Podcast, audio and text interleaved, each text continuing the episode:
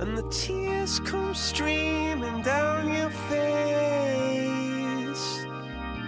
我们活在浩瀚的宇宙里，漫天飘洒的宇宙尘埃和星河光尘，我们是比这些还要渺小的存在。 One does not know when life's direction will change, sunk into a thick darkness like ink. But we preserved hope in our hearts, kept a heart that would not give up beating. 我们依然在大大的绝望里，小小的努力着。这种不想放弃的心情，它们变成无边黑暗里的小小星辰。我们不知每一粒尘埃都是一个星球，and we are the most important existences in this planet. We are all small specks of starlight. You are listening You are to our listening English to our planet. English planet. We will try to fix you. It was the best of times. It was the worst of times. It was the age of wisdom. It was the age of foolishness. It was the epoch of belief. It was the epoch of incredulity. It was the season of light. It was the season of darkness. It was the spring of hope. It was the winter of despair. We had everything before us. We had nothing before us. We were all going direct to heaven. We were all going direct the other way. Well, We are the corner that attempts to keep silent and does not care about sunshine and shadows. This is us. This is our English planet.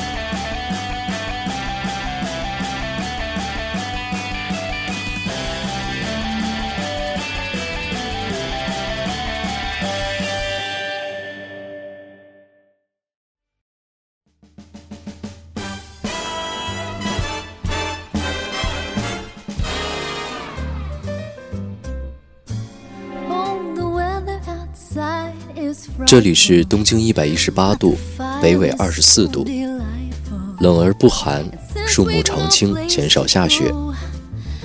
刚入冬的时候，傍晚的夕阳常常给天空渲染红粉和金黄的色彩和线条。厦门的冬天依旧生机盎然，色彩斑斓。尽管冬天没有雪，但冷空气依旧，常常暴露在寒风中的人需要小心翼翼地躲避感冒。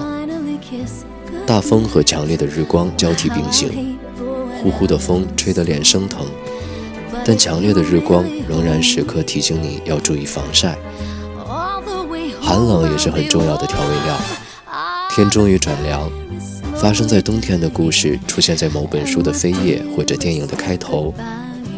厦门的冬天带着冷意的，这种时候应该有食物的陪伴才更有感觉。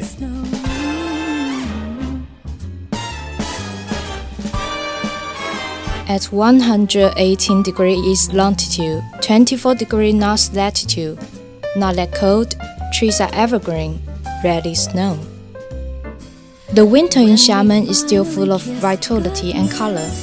Although there's rarely snow in winter, cold air is still severe. Gale and strong winter daylight alternate in parallel. The screaming wind blows on your face. But the intense sunlight also reminds you to pay attention to protection from sunburn. The weather finally turns cold, the story that occurs in winter, which appears on the title page of a book or at the beginning of a movie. Some food would taste even better in this season. It seems like the cold weather is a significant seasoning of food as well. Sleigh bells ring. Are you listening?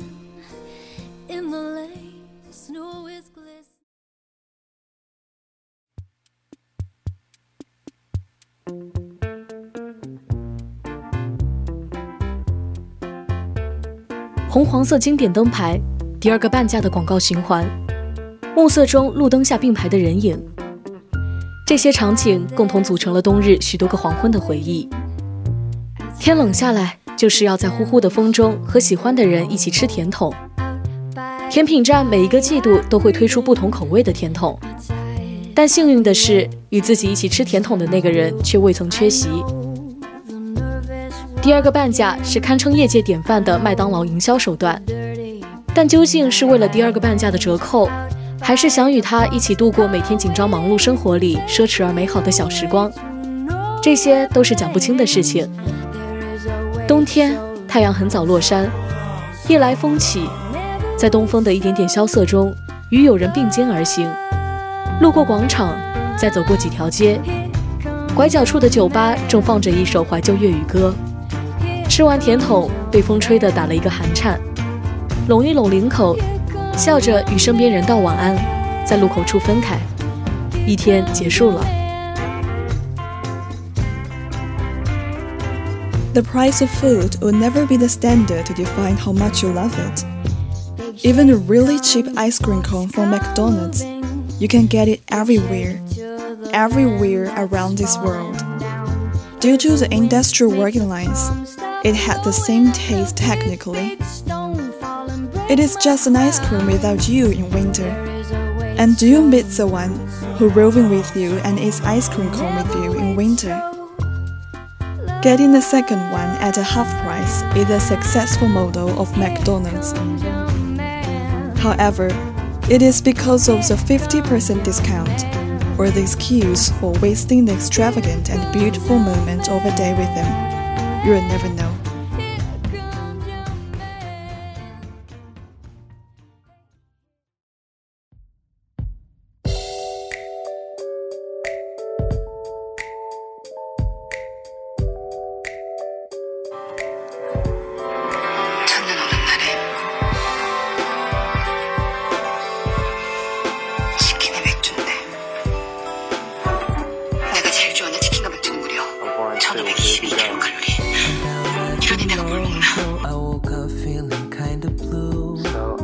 宇宙大明星钱总一说：“初雪的时候就要吃炸鸡啤酒哦。就算在钱少下雪的厦门，天冷下来，意味着对炸鸡的一份别样想念。光是看着他们在油锅里冒泡的样子，就已经让人难以冷静。” One chicken cut into pieces, one cup buttermilk, two cups all-purpose flour for coating. 1 teaspoon paprika, salt and pepper to taste, 2 quarts vegetable oil for frying. Everyone has his own fried chicken recipe. Fry makes everything tasty. For foodies who are hungry, high calories always bring happiness, and happiness is valueless. So, young ladies, help yourself for some fried chicken and leave the calories away. Oh, wait, it is essential to have a can of beer at this moment. With the amora of the wheat field in the harvest season, the white foam is super refreshing. The slightly greasy of chicken disappear instantly.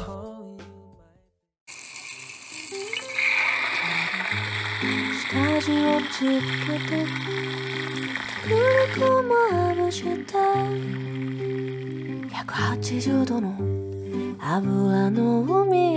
裹着面衣的鸡肉与热油接触，表面迅速升温，水分气化形成酥脆多孔的外壳。由于表面焦糖化以及蛋白质变性和其他物质的分解作用，产生脂类物质，具有独特的香气。金黄色咔嚓咔嚓的外层脆皮，一口咬下，是肉食动物们最原始的快感。咸咸的汁水在口腔跳跃。柔软发烫的鸡肉紧贴着齿壁，香而不腻，不柴不老。这时候，再有一杯啤酒，带着收获季节的麦田的香气，细细的白沫，甘醇清爽，刚好解掉炸鸡的微微油腻。咀嚼、品味、咽下，这是寒凉冬日的金黄色光亮。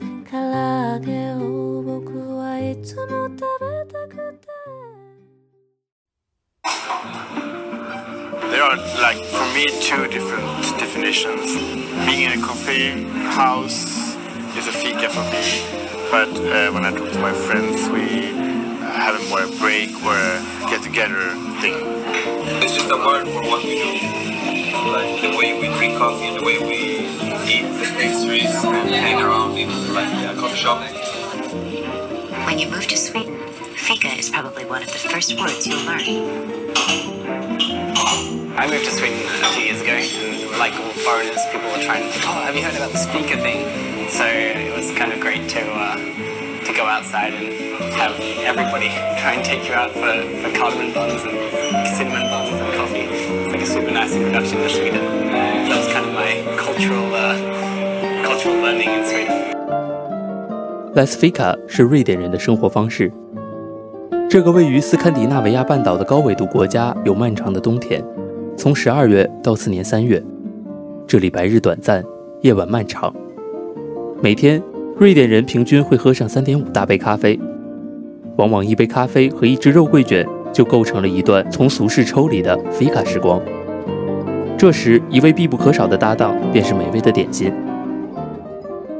肉桂卷搭配咖啡正好完美，面团卷成精致的模样，糖霜和肉桂粉融合后，涂抹在发酵好的面团上，烤制到发出光泽，像巧克力一样。肉桂卷似乎自带甜蜜的幻想空间，冬天需要用糖充电，长些脂肪才好抵御寒冷。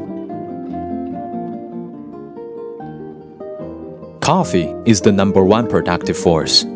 Many thanks for coffee for every night we struggle with finals. In winter, it could also be a warm up weapon.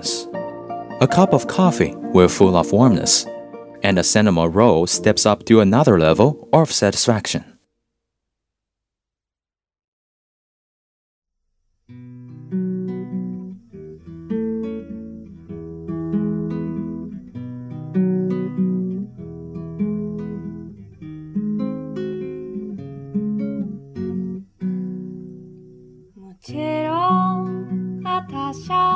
In recent years, Chinese people are crazily enthusiastic about hot pot, and the seasonality is no longer clear. It is eaten in winter as well as in summer. Different from hot pot, sukiyaki is the exclusive winter pot. Cozy up at your get-together with friend and family with sukiyaki, served with marbled beef and variety of vegetables cooked in a soy sauce broth. Taking a bite, you will be cured. 近年来，国人对火锅十分狂热，它的季节性也不再分明，冬天吃，夏天也吃，没有一顿火锅解决不了的事情，实在不行就两顿。而寿喜烧则是专属冬日的国物了，是冬日的限定温暖。无论是关西派还是关东派，吃牛肉的时候一定要蘸上新鲜的鸡蛋液，裹挟着金黄蛋液的牛肉，好像美食动漫一样自带特效。周围一圈亮眼的光圈，顺滑入口，回味无穷。等着你的还有吸满了汤汁的蔬菜、豆腐、丸子，最后加入乌冬面收汁结尾，一口满足，一口被治愈。铸铁锅里咕嘟咕嘟地烹饪着温暖，散发着的美好的蒸汽，正在冒泡的是一份一份的幸福。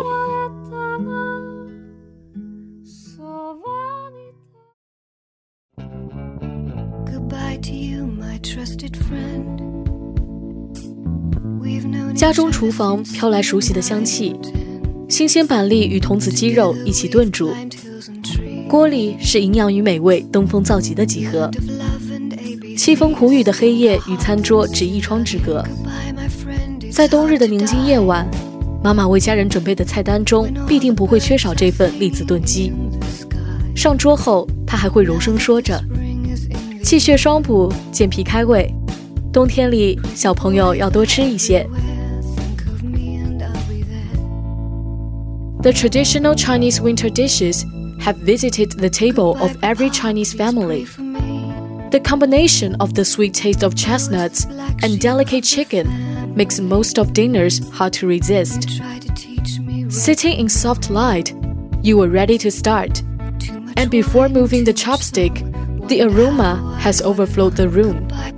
This is the mother's great craftsmanship, a vague and peace of mind. 这些都是记忆中的情景，画中人的言语和神色都已经模糊，唯独品味过后的满足感在记忆深处留存。他在很久之后，独一人行走在南国冬夜的风中时，突然浮现在脑海中。仰头是满空的星星，明天又是好天气。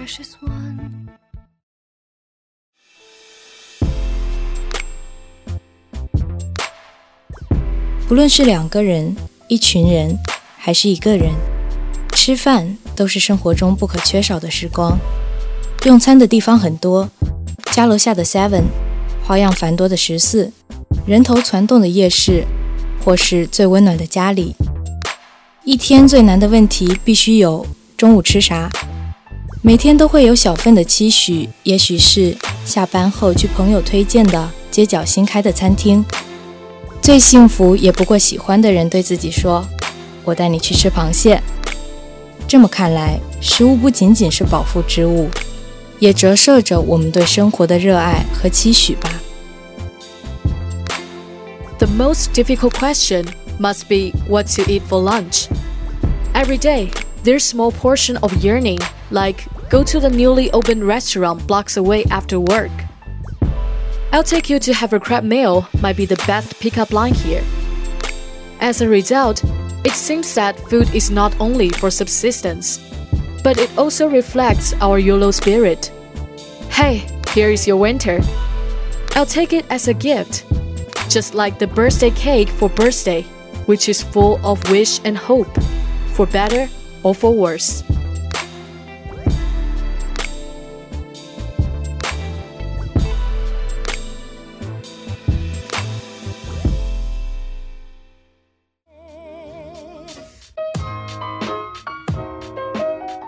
夏目漱石把 "I love you" 译成今夜月色很好的时候，许多人简单的把它解释为东方男人的含蓄，但标准答案并非最佳答案。当不属于夏季的寒凉一夜之间来到厦门，当期待着一个瞬间想把冬天要来了，我想与你一起吃冰激凌和寿喜烧，告诉一个人的瞬间，会突然明白月色很好是怎样的一种心情。那是和含蓄无关的东西，而且是含蓄的反面，是很直接的情话。东方人对食物有近乎偏执的喜爱和独到的见解，吃很重要，和谁吃也很重要。或许你比较单细胞，所以更喜欢简单和直接的人。同样的，一些简单的食物也可以让人回味悠长，它们不过分油腻，不很齁人，恰到好处，历久弥新。长是深夜，短是人生。冬夜漫漫，要吃饱一点哦。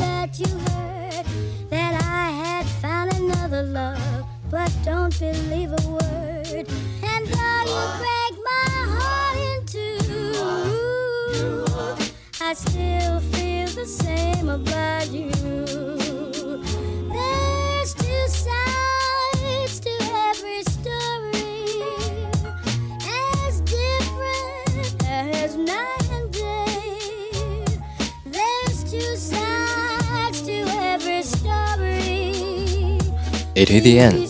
Thanks for listening. See you next time. Broadcaster Hester Linetti Gabriel Claire Cheung Johnny Director Hester Yaya Mixer Simple Skye